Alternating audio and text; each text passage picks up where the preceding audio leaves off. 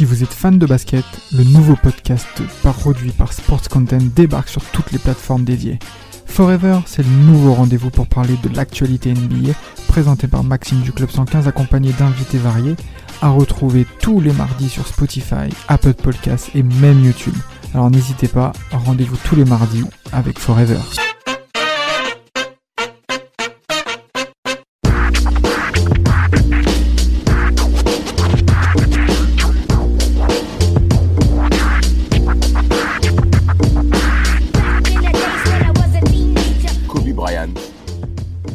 Tim Duncan, Dirk Nowitzki, Kevin Garnett, Shaquille O'Neal. On a affaire à de sacrés noms en NBA. Mais il existe un autre monde en NBA que peu de personnes prêtent attention. Mais Tim Duncan fera l'effort, en effet, pour vous, très chers auditeurs et auditrices, de pouvoir vous montrer une facette du monde de la NBA qui ne fait sans doute pas rêver. Et pour ça, on va traiter un sujet particulier, mais ô combien intéressant, appelé les journeymen en NBA, Vlad. Les intérimaires. Mais comment tu peux dire ça? C'est un gamin. C'est un gamin. Tu es un homme de droite. Tu es là, toi, c'est la droite, toi. Toi, c'est. Oh mon Dieu, c'est dégoûtant. C'est des- c'est violent ce qu'il vient de dire. Et tu te rends compte? Mais c'est Jacques Chirac qui a créé la NPE. C'est lui qui l'a créé. Mais oui. Mais c'est- Et en plus, c'est 113 qui le dit. Hein. Oui, Euh, oui. Ouais, 113, ouais. Voilà. C'est pour Non, nous qu'ils ont créé la NPE. Aïe, aïe, aïe, Rimka. Moi, je voulais juste dire une chose. On est sur un épisode où on va parler de personnes qui ont, qui ont beaucoup de voyagé, les, les Globetrotters de la NBA. Et t'as un mec, Samuel, il s'appelle Globetucker sur tous les, euh, sur tous les réseaux sociaux. Il, il est absent, il est absent, il, il nous, il nous bastine toute l'année, ouais, je suis un Globetrotter. Et quand faut parler de Globetrotter NBA, il est pas là. pas là. C'est quoi Mais c'est un escroc, ce mec. Bien sûr que c'est un escroc. Déjà, il supporte les Lakers, euh, euh, tout, tout, tout, c'est- Non, non. Enfin bref, ça c'est un autre sujet. J'ai pas envie de. Euh, on, parle, de- on parle de mecs qui sont en statut platinium sur Flying Blue, les gars. hein. Les Ah mecs, ils, font, ils font des trajets en avion H24. Les miles, ils se comptent même Ah plus. non, mais Delta Airlines et tout, ils connaissent, connaissent fort. Ah ouais, l'American enfin- Airlines, euh, American Ah, Airlines, abonnement au max. En effet, ils ont bien tourné. United aussi, carré United. Ouais, Southwest, bon bref, il y a tout. Il y a tout. Il y a toutes les compagnies là. Toutes les compagnies américaines nationales connaissent certains, certains joueurs qu'on va vous dire ce soir, mais qui n'ont pas eu la chance, en effet, d'être des grandes stars en NBA ou soi-même des, des, des joueurs secondaires dans une franchise. Parce qu'en effet, le monde de la, NBA est impitoyable pour certains éléments. Et ce soir, on va vous évoquer ce sujet-là. Pourquoi? Ben, Parce que la NBA, c'est un monde capitaliste. Par conséquent, eh ben, c'est une économie à deux vitesses, où on a les joueurs en lumière et une autre partie, ben, des joueurs qu'on ne voit pas et qui sont souvent en coupe-vent. Pourquoi on a ce genre de phénomène, euh, Vlad, euh, Rafik Avant que je te donne mon avis? Ah, c'est- alors, je pense qu'il y a à la fois, euh, en fait, il y a plusieurs facteurs qui rentrent en, ligne de compte. Tu vas avoir déjà le profil du joueur. Euh, tu vas avoir également les besoins des équipes. Euh, après, tu vas avoir aussi les différents marchés que représentent les, équipes.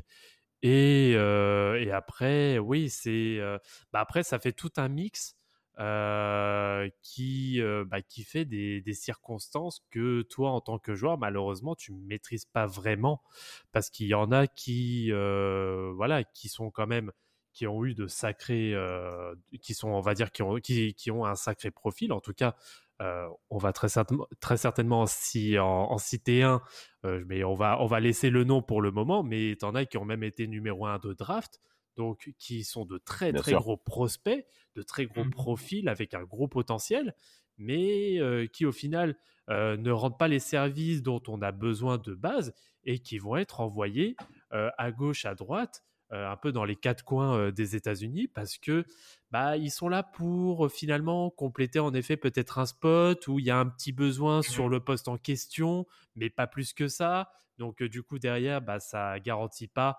euh, on va dire, ça ne garantit pas une vie dans, euh, dans le club. euh, voilà, t'as pas le CDI quoi, pour faire simple. Non, soyons clairs. T'as pas le CDI. Rafik? Bah, c'est c'est vraiment un, un statut compliqué. Euh, pour moi, les, ces, ces, ces joueurs qu'on appelle euh, journeymen, c'est-à-dire qui ont fait plus de, je crois que la définition c'est 7 franchises ou plus, mm. un journeyman.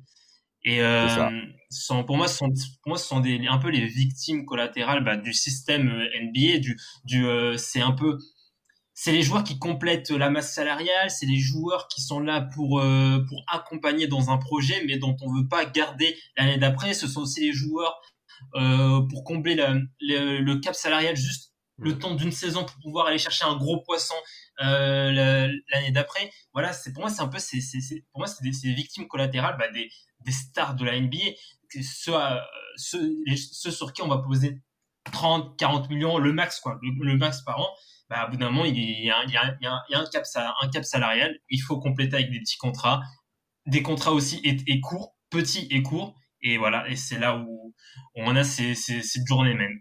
Bah, en fait, ce sont des mecs bah, qui oh s'actualisent tous, les, tous les fins de mois, en fait. Non, mais non, mais en fait, c'est du Pôle emploi, quoi. T'entraînes, t'entraînes, critiquer les gens qui sont sur Pôle emploi. On est en pleine période Covid, très cher auditeur. et là, voilà. Alors là, non, non, par contre, très loin de là, parce que je l'ai été moi-même dans cette situation. Donc, je sais ce que Mais je t'embête, Vlad, évidemment, ne t'inquiète pas. Que tu l'étais ou que tu ne non, mais pas. Si, non, mais je préfère dire d'avance, s'il y en a certains qui le prennent mal, non, non, non, ce, ce n'est clairement pas dans ce but-là. Mais tu as raison de le préciser, en effet. Alors, par rapport à ces prospects, tu as dit Vlad, il y a un joueur forcément qui revient en tête lors de la draft 1995, où il y a quand même eu de très très bons éléments, que je tiens à préciser. Jerry Stackhouse, Kevin Garnett, euh, Rachid Wallace, bien entendu. Et on a quelqu'un qui a été numéro 1 de draft 1995, appelé Joe Smith. Alors, quand es numéro 1 de draft, oh là là, oh là, vous avez entendu, très cher auditeur, ça commence, ça commence. Mais la vraie question, quel est le profil de ce joueur pour qu'il devienne journeyman? Parce qu'en effet, Rafik, à la base, il n'était pas censé rentrer dans cette ligne de compte, ce gars. Pourquoi ah l'est-il devenu? Quand tu es un quand es un joueur qui tourne à qui fait des, premières saisons à plus de à plus de 15 points de moyenne, à peu près 9 rebonds, t'es euh, pas un joueur qui va finir journeyman normalement. Mais euh, voilà, il y a on, voit rapidement qu'il y a les blessures qui ont commencé à se mêler euh, à, à sa carrière NBA. Euh, il a commencé à avoir des saisons de plus en plus écourtées. Euh, ses, moyennes en carrière ont commencé à baisser. Et du coup, euh, on a peur de, miser sur un joueur comme ça, sur un joueur qui, était premier choix de draft et du coup qui peut demander un gros salaire sur, sur, sur une longue période. Et ben on a peur de, bah, de lui proposer gros et du coup on propose des, des un petit, on propose des, des, des, petits contrats ou sinon on n'hésite pas à le, à le trade tant que ce joueur a encore une valeur. Exact.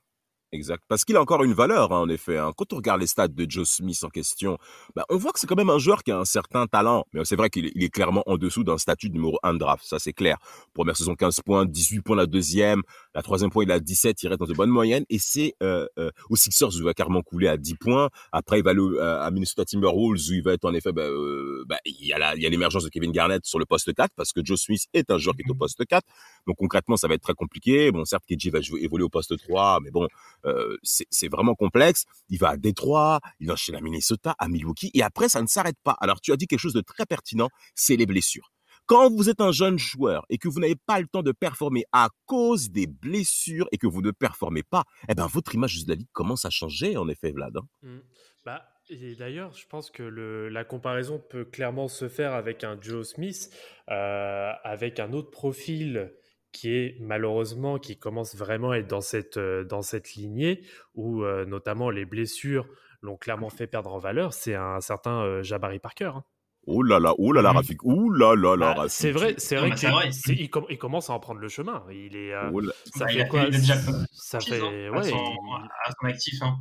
Il en a déjà, il en a minimum 5 ou 6. Hein. Il y a Milwaukee, Chicago, euh, t'as Washington, euh, t'as Atlanta. Il était pas euh, aussi? Non, il me semble pas qu'il ait fait Timberwolves, mais, euh, mais je crois qu'il a déjà fait 6 ou 7 hein, des, des, franchises euh, mm. le Jabari. Et pourtant, Dieu sait que je l'adore, lui, de base. C'est vrai, et pourquoi il a 6 ans de. Ah, bah, moi, je pourquoi le, moi je le, en fait, je le suis, mais depuis le lycée, en fait. Et, euh, et c'était, il était juste au-dessus de tout le monde. Et même sur ses confrontations, c'était sur la saison 2013-2014, du coup, en université, euh, quand il était à Duke. Euh, il était trop fort. Il marchait sur tout le monde et il avait le total package. Il, c'est un, de base, c'est un, c'est un attaquant pur. Et euh, il, est trop fort. il était juste trop fort. C'était un 3-4, mais qui avait vraiment toute la panoplie euh, du parfait attaquant. Il savait tout faire en attaque. Et, et, ce qui est marrant en plus, c'est qu'il a réussi à prendre en, comment dire, en explosivité au fur et à mesure, au fil du temps. Et je me rappelle, ouais, sur la saison universitaire, euh, je me rappelle d'un match en particulier, c'était contre Kansas où il se met, oh, ils se mettent plein sur la gueule entre lui et Andrew Wiggins tout le match. Mais c'est un délire. Et voilà, donc euh, voilà. C'est pour ça moi j'aime. Aujourd'hui, c'est quoi aujourd'hui? Aujourd'hui, c'est un joueur quand. Ah, il, a, signé son contrat de deux ans à Chicago. Mm. Ouais. Son contrat et depuis que son contrat est fini, maintenant c'est que des piges hein, qui, qui, fait. Je ne sais pas si euh, son contrat avec je ne sais pas s'il a signé euh, un, contrat de longue durée avec Atlanta, mais maintenant, c'est un mec qu'on signe. Euh, bah, Boston l'a signé là euh, cette année, mais pour la fin de saison. Pour la fin de saison. Pour la fin de saison, voilà, mm. c'est c'est devenu un joueur. C'est en fait c'est un petit pari, mais c'est devenu un petit pari. Un journeyman aussi et aussi un petit pari, un petit pari sur une, moitié de saison. On se dit ah tiens peut-être avec lui il peut on, peut il peut nous ramener quelques points mais voilà, tu te dis, tu t'engages avec lui qu'une moitié de saison, tu vois, tu, après les PF, tu, tu penses pas à lui après les PF. Bah, c'est ça, et bah, pour, pour, rebondir sur son contrat, euh, sur Atlanta, et à part le, son contrat, en fait, son contrat le plus long, ça a été son contrat rookie. Donc, euh, trois ans au, au Bucks. Après, il a fait un an à Chicago. Ensuite, il a renouvelé un an à Chicago. Il est passé de 12 à 20 millions. Après, il a été signé à 3 millions seulement euh, sur, euh, chez, chez, Atlanta, je veux dire. Euh, et ensuite, il a renouvelé deux ans de nouveau à Atlanta pour, voilà, pour terminer à Boston. Là, sur, bah, il est sur sa fin de contrat, je crois. Ouais, je crois qu'il est encore sur son contrat de. Est-ce qu'il est encore sur son contrat d'Atlanta du coup? Ça, je sais pas. Je, suis même pas sûr. Hein avec Atlanta, il me semble qu'il a signé un contrat quand même genre de 3 ans ou un truc du genre, mais c'était 3 ans, 18 millions, un truc. J'ai pas envie de dire de bêtises, mais c'était pas un 15 ou 18, un truc comme ça. C'est pas un gros contrat. Ils ont pas beaucoup misé sur lui. On a vu que ça a rien donné. Et c'est justement, mais et, ce qui est normal, et c'est justement la grande contrainte, parce qu'on a affaire à un profil qui n'était pas destiné à ça, et c'est également le cas de Joe Smith, hein, bien entendu, pour terminer mm-hmm. lui, qui lui est en effet numéro 1 de draft. C'est la fin de carrière va être vraiment rocambolesque avec bonjour les voyages, Denver, Philadelphie, Chicago, Cleveland, Oklahoma City, Cleveland encore, Atlanta, New Jersey, et enfin pour terminer, aux Lakers. Concrètement, on entendait mieux d'un premier tour de draft, bien entendu. Mm. Euh, moi, j'ai un autre joueur qui cette fois-ci est totalement différent, où cette fois-ci, ben, son profil ne va pas jouer, je pense, sur le terrain, mais sur l'endroit dehors du terrain. Mmh. Est-ce que vous vous souvenez des 3 G à Dallas? Un certain Jim ah, Jackson? Bien sûr. Oui. Très bien. Non, mais, lui, c'est instable. Mais, mais lui, c'est ce qui est incroyable, c'est que moi, je pense que l'affaire avec Jason Kidd, avec une certaine jeune femme ou qui était, était en querelle, ben, ça a causé du trouble, pas que sur le terrain, mais également dans l'image qu'est Jim Jackson. Et cette image-là de joueur instable, comme tu le dis, Rafik, hein, en effet, eh ben, ça joue mmh. dans l'image même de toute la cour de la NBA. Mmh. Euh, je ne sais pas si vous, vous avez des éléments par rapport à ça, mais Jason Kidd a été, la bien, la bien, on va dire, euh, pointé du doigt au travers de cette affaire-là, hein, je crois, euh, Il y a cette affaire, il y a cette affaire, et il y a aussi le fait que quand même, c'était un joueur qui était quand même pas mal selfish, qui était, qui pensait plutôt à avoir de, de, jolis stats que à contribuer pour l'équipe. Il n'y avait pas de juste milieu, euh, jolis stats et contribuer pour une équipe. Et du coup, euh, tu pouvais pas. Et comme c'était un mec qui savait qu'il avait du talent, hein, c'est un mec qui a du mm. talent euh, offensivement. Hein, ah oui, il, a, une saison à 20 de moyenne. Hein. Il était bon. Euh, oui, ah oui. Bah, du coup, tu, tu peux pas lui proposer un contrat euh, sur 4 ans avec, avec, avec, avec le pactole. Tu, tu tires une balle dans le pied. Bah, c'est ça. Et après, oui, bon, après, de toute façon, maintenant, il s'est quand même bien reconverti. Hein. Maintenant, je crois qu'il est analyste chez Fox Sports. C'est ça. bon, voilà, hein, ça va. Il y a, y a, pire pour lui, pour le coup. Après, c'est vrai que mmh. j'ai pas. J'ai pas trop le détail de ce qui s'est passé avec Jason Kidd pour le coup. Et Tony Braxton. Tony Braxton, très cher auditeur et auditrice. Hein, c'est la, la, meuf, Tony Braxton, c'est ça? Unbreak my heart. Say you love me again. Enfin bref, elle a causé du trouble à pas mal de personnes. Jim Jackson a vraiment, a vraiment taclé Jason Kidd tranquillement. Ouais. Ouais, mais vraiment. Mais, mais, mais, vraiment. Et, cette histoire, moi, je pense sincèrement que ça a vraiment joué sur l'image de Jim Jackson, bah, qui va clairement, à mon avis, le, le payer sur la suite de sa carrière, parce que comme tu l'as dit, Rafik, on a fait un joueur extrêmement talentueux, poste arrière, 1m98, 100 kg, euh, un bon handle, capable de shooter à mi-distance, à longue distance également. Il va devenir un joueur de rotation durant toute sa carrière, alors qu'on a affaire concrètement à un profil de joueur euh, euh, qui peut devenir un joueur dominant ou soit un second un second élément majeur dans une franchise, ce qui ne sera pas le cas malheureusement pour Jim Jackson. Bon là, on est concrètement dans des profils de cas on a affaire à des gens extrêmement talentueux. Est-ce que je peux, je peux ah. t'ajouter, est-ce que je peux mettre un petit point de, un petit point de fin sur euh, Jim Jackson? Je t'en prie. Est-ce que, du coup, vis-à-vis de Tony Braxton, on peut dire qu'il a hit the freeway? Oh, Là, t'es bien là. Là, t'es bien là. Là, franchement, là, t'es, T'es refait ta vanne, là. bon, s'il vous plaît, revenons à, nos, à nos joueurs voyageurs, s'il vous plaît. Alors là, on a évoqué, messieurs, des éléments, des joueurs talentueux malgré tout. Jabari Parker, Jim Jackson, Joe Smith, malgré le fait qu'il s'est passé ce qu'on connaît. Mais il y a d'autres profils, mais qui ne conviennent pas du tout à cette image et qui étaient concrètement destinés à ça. Est-ce que vous avez des, joueurs là-dessus? Parce que moi, j'en ai un là-dessus. Hein. Ouf. Euh, moi, un qui, qui, est, euh, qui, est, quand même bien connu, et euh, c'est Trevor Ariza. Euh, dans le sens où ah. euh, on le, tu parlais de, de personnes qui ne, qu'on, ne considère pas comme talentueux. Euh, Trevor Ariza, je ne le mets pas dans la même catégorie que Jim Jackson, Jabari Parker, je, je le mets plus dans la catégorie de euh, joueur de devoir qu'on, qu'on veut à tout prix pour, pour dans la quête d'un titre. Ouais, aujourd'hui, oui. Oui, mais hum, je pense que cette, cette, cette, image-là s'est construite avec les Lakers. Et depuis les Lakers, euh, quand on voit qu'il a, il a beaucoup.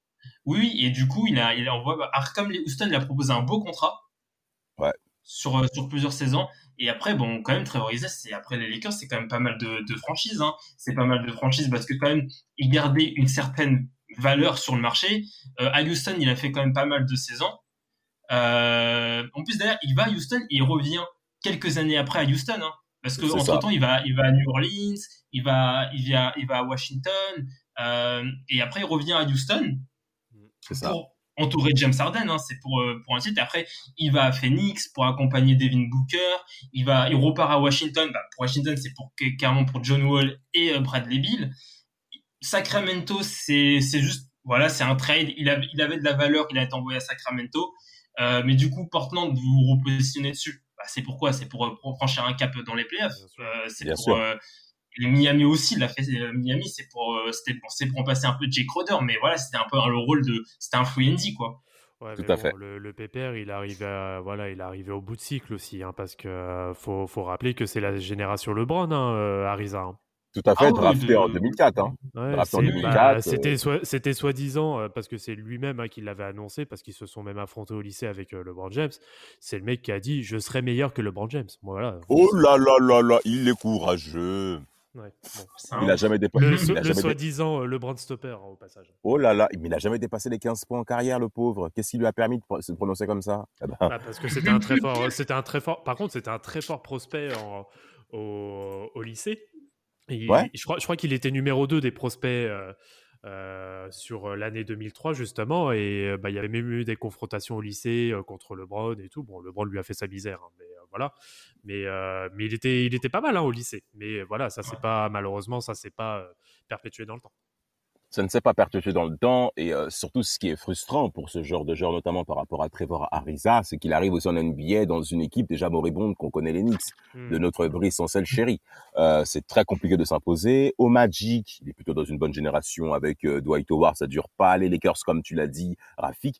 On a un joueur qui est quand même bon qui a du talent qui sait défendre qui sait se fondre un collectif mais malheureusement hmm.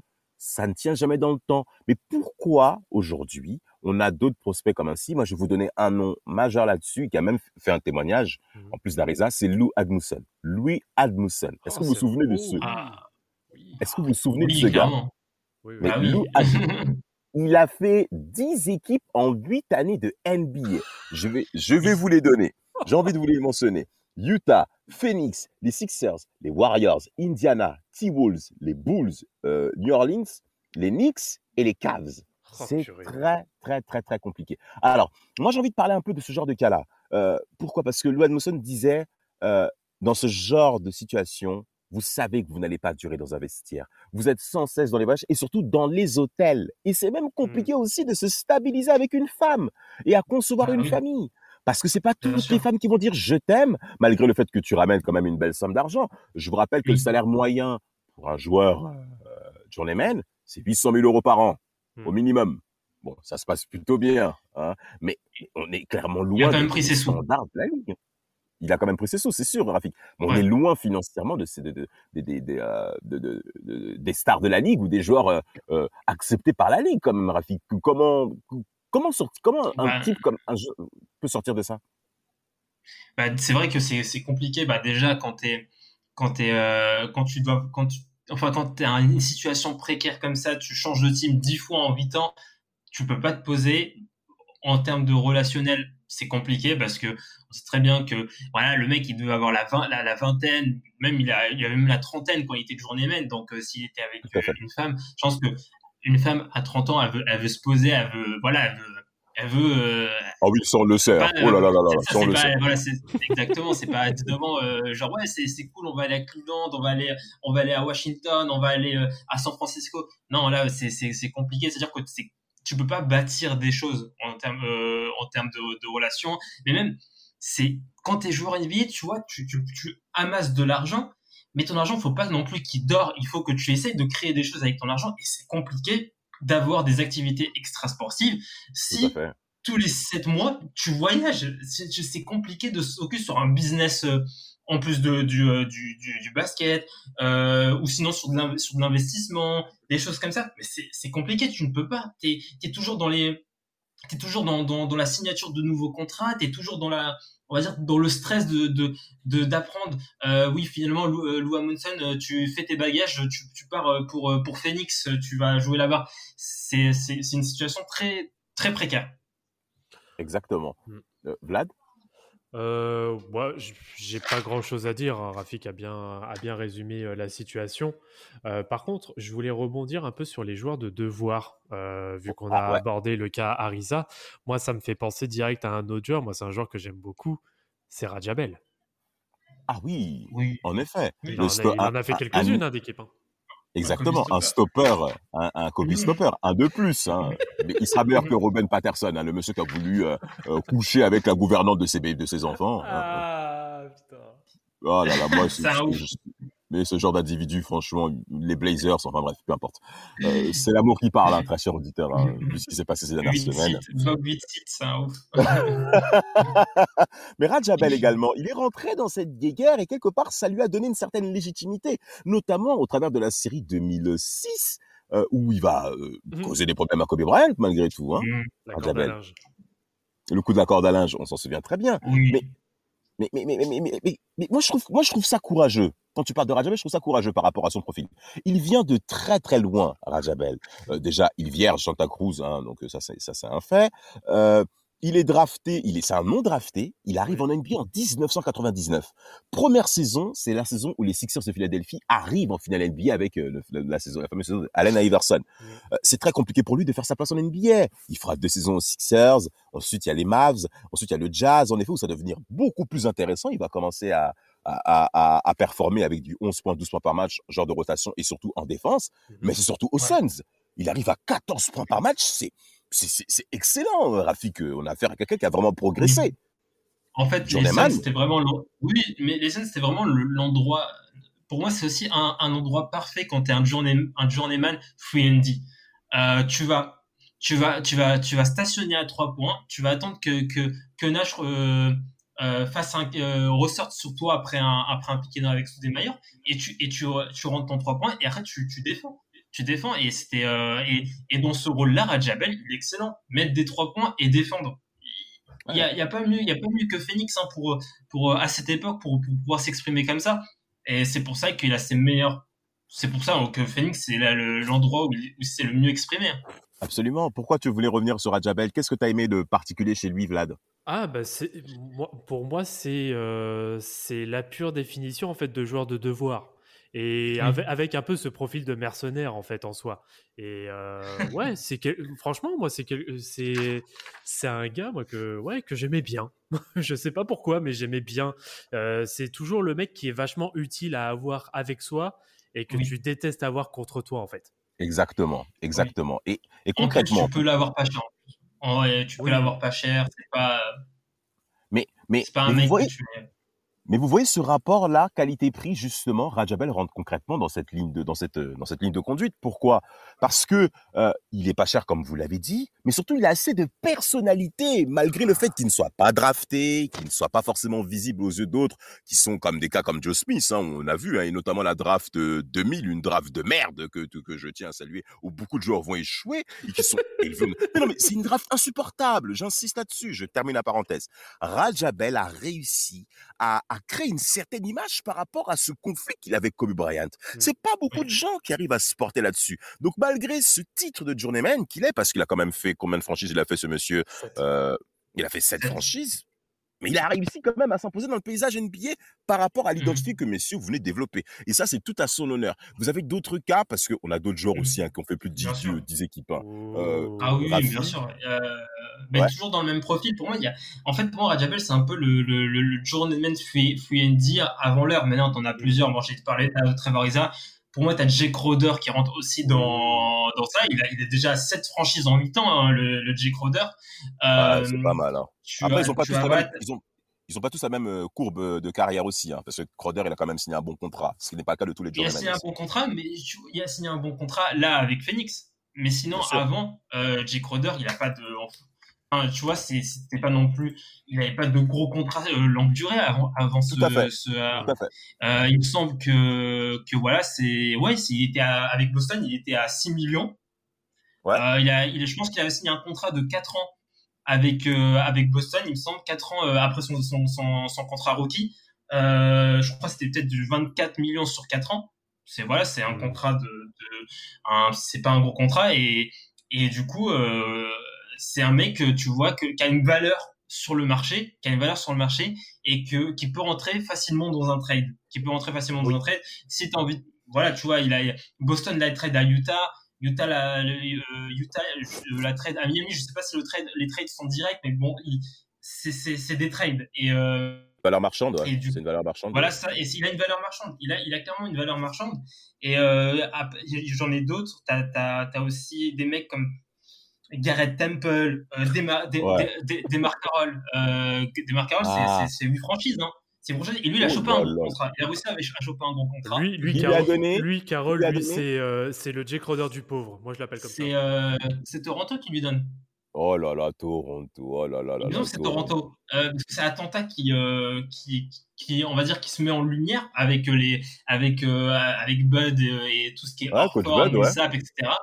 Et, euh, et, et du coup, euh, je crois que c'est Toronto qui lui offre le, grand contrat. Après, il y a, j'ai un joueur, bon, c'est pas un fluendy, mais quand même, il a fait pas mal de franchises. Euh, c'est Jeff Green. Oui. Euh, ouais. 10 franchises. Malgré lui, hein. Malgré lui, hein. Parce qu'il a été drafté très haut aussi, Jeff Green. Hein. Mais ses problèmes de cœur, mm. encore une fois, ont beaucoup joué par rapport à l'image et le talent qu'il était censé C'est un super joueur. Ouais, ouais. ouais bien sûr bien sûr. Kevin Durant le dira, mais bon, vous savez, quand Kevin Durant parle, est-ce qu'on peut donner du crédit à ça? Non, non, non. Moi, ce monsieur, euh, je salue ma penda à distance. Tout ce que dit Kevin Durant, il faut le prendre avec des pincettes comme avec carrière. C'est quoi que tu disais au sujet de, de Kevin Durant? C'est un quoi? Ah non, non, euh, je, ne vais pas faire me taire. On est à l'antenne, il y a des jeunes enfants qui nous écoutent, qui apprennent le basket oui. il y a à Team Duncast. Alors, euh, ne n'entrons pas sur ce genre de sujet, s'il te plaît. Euh, alors, euh, Vlad, euh, Rafik, tu veux continuer? Parce que moi, j'ai plein d'autres blases. Je vais ah oui, euh, après, t'as des mecs comme Jason Capono, Steve Novak, tu les, tu les, tu les prends uniquement. Au soleil, tu les prends uniquement pour mettre, pour mettre 2-3-3 points dans le match.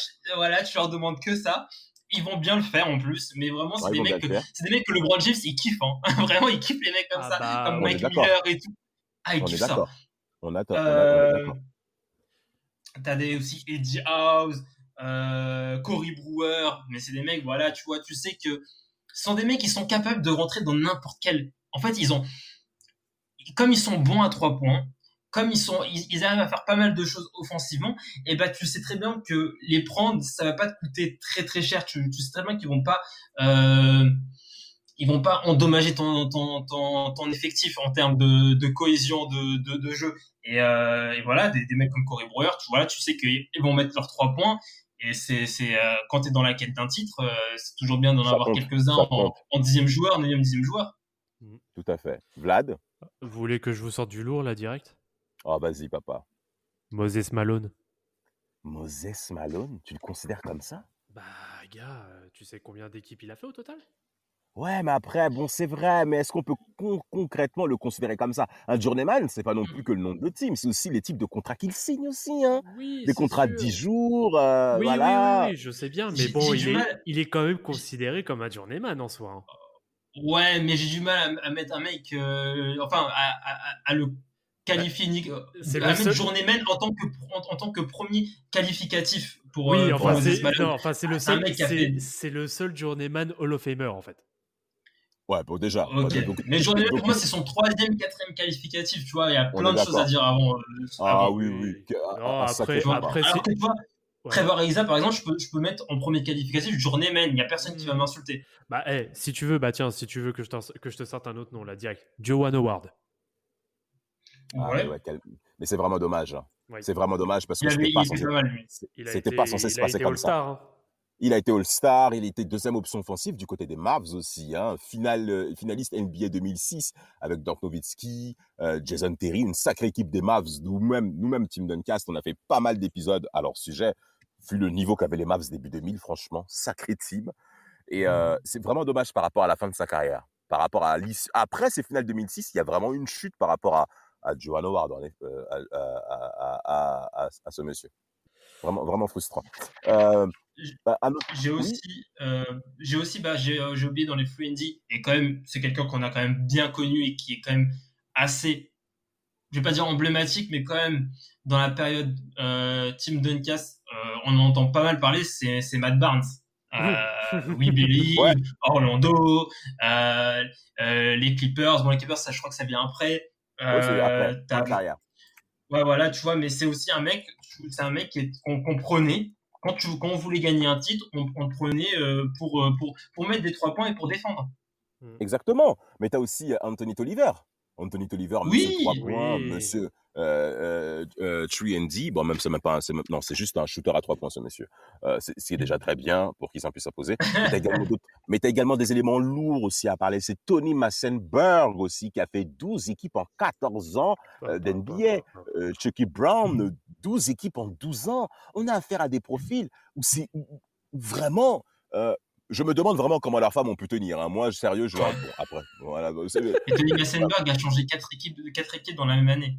Mais quatre équipes dans la même année, Rafik, c'est quand même conséquent. Euh, ouais. San Antonio, euh, il y a Charlotte, San Antonio, Charlotte, Boston, Golden State, la même année.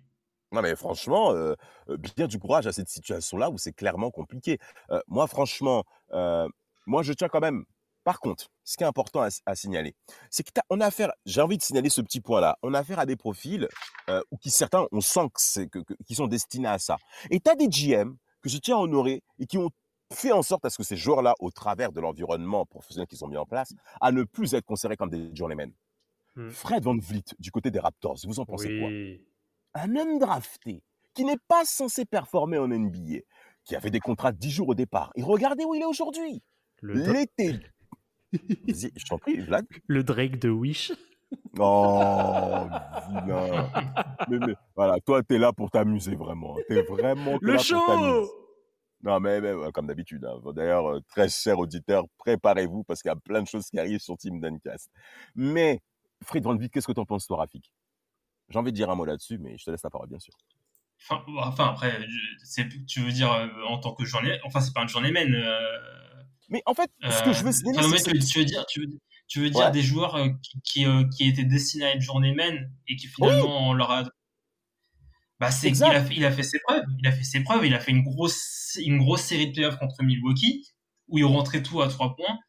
Et euh, en général tiens, tiens, en général t'as pas mal non, mais on a toujours on a toujours on a toujours un second couteau qui, qui nous met des trois points euh, après après Van Vliet, on a eu Tyler Hero qui nous mettait pas mal de trois points dans la bulle. on a toujours eu ces joueurs comme ça et contre nous. Et, et, en général, tu as pas mal de joueurs qui arrivent à obtenir un gros contrat après, des, après des, gros, des, des, des, des, grosses playoffs. Mais attention, ils ont fait ça avec Van Vliet, mais il faut, faut pas oublier que Toronto l'a fait aussi avec Biombo. Ah non, je crois que c'est Charlotte qui donne, qui donne le contrat à Biombo. C'est Charlotte, c'est Charlotte. C'est après une grosse série en 2016, ouais.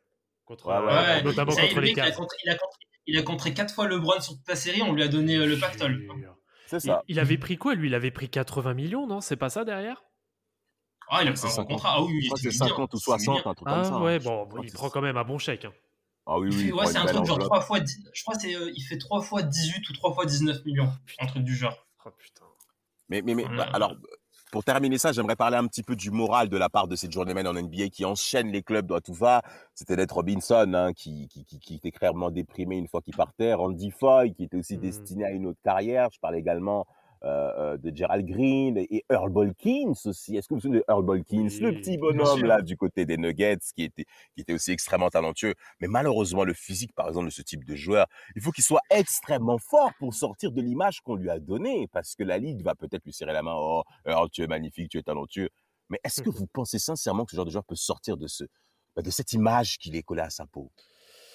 Bah, malheureusement, non, c'est un peu compliqué. Un qui a tenté euh, qui a tenté justement, on va dire, un peu de, démocratiser euh, le, euh, comment dire, le profil de petits joueurs, mais qui est vraiment capable de porter une équipe sur ses épaules. Bon, malheureusement, il, là, il reprend complètement le chemin d'un journeyman, pour pas dire même qu'il est oublié. C'est Isaiah Thomas. Exact, exact. Alors que le, mec, était phénoménal déjà à Sacramento. Hein. déjà, ses premières années à Sacramento étaient très bonnes. Et ensuite, euh, bah, les, voilà, ensuite, je crois que c'est deux saisons qu'il fait à Boston, si je me rappelle bien. et euh, avec, euh, avec deux grosses campagnes de playoffs. entre temps, en plus, oui, il y a, y a, quelques blessures. Il, a, il, y a, il y, a, le décès de sa sœur juste avant le premier tour en playoff, je crois. Bref, le, le, gars s'est donné vraiment corps et âme pour la, franchise du Massachusetts. Au final, bah, pour se faire transférer à Cleveland euh, deux mois après. Quoi. Tout en étant blessé. Et là, euh, ouais, et là, ça a été clairement le début de la fin. Et quelle fin Et quelle fin, Rafik? Tu as un mot à mentionner par rapport à Azaya Thomas euh, bah, c'est, je pense que c'est vraiment une des, une des stories qui, qui, qui, a, qui a, je pense, a, attristé pas mal de personnes parce que quand même sa saison à Boston, vraiment, on a tous aimé euh, Isaiah Thomas, euh, euh, Isaiah, Thomas sur sur cette saison. Hmm. et après voir ce en fait voir la, dureté du business parce que là vraiment en fait c'est c'est vraiment tu vois à quel point le, le, le, business en NBA c'est violent. C'est vraiment il faut réussir à mettre en fait être GM aussi être GM et, et envoyer des, des joueurs dans, dans des franchises gratuitement comme ça. Et c'est vraiment faut faut faut réussir. C'est un travail compliqué. Faut faut ah réussir à faire abstraction de ses émotions pour pouvoir euh, pour faire ça parce que les arguments des joueurs des, de ces journées quand ils veulent rester dans une franchise c'est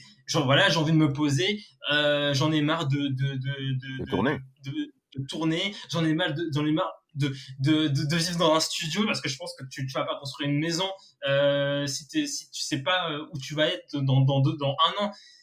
Il euh, y a que des y a que des mecs comme LeBron James ou les, stars de la ligue qui savent euh, c'est eux qui décident hein, s'ils mm. posent une maison euh, à Los Angeles il, va rester ces quatre ans à Los Angeles, et Los Angeles les Lakers ne, ne, vont pas le trade.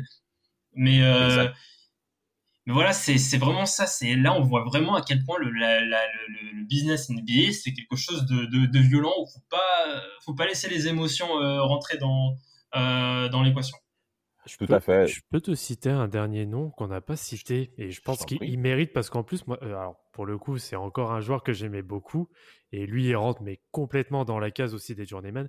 Euh, c'est euh, Luke Rinaur. Ah, le petit Ah, moi aussi, j'aimais bien joueur ancien de, des Bucks. Le... oui, tout à fait. C'était en 2003, je crois. Hein. Le mec qui s'est fait transférer dans quatre franchises différentes le même soir, quoi. Oh là là là là là là là là. Mais vous voyez ça, très cher auditeur, notamment pour vous, mmh. les plus jeunes à qui nous écoutez. La NBA que vous voyez à la télé, elle est d'une dureté sans précédent. Et quand vous n'avez pas la personnalité nécessaire et que vous n'êtes pas entouré également des bonnes personnes, ben, votre image peut être ternie et peut être suivie pendant tout le reste de votre carrière dans la ligue.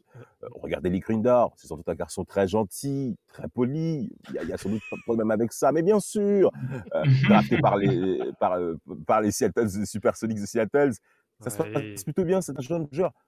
Mais quand vous ne performez pas, oh là là là là, Ah, ça, peut suis- être très compliqué. Ah, je suis pas d'accord parce que c'est quand même le bon. il performe, hein. Ah, il performe. hein. Il fait, il fait des stats en sortie de banc à chaque fois qui sont très. Mais très c'est un joueur honorable, hein. Ah non, ça- C'est un Oui, oui. c'était un bon joueur.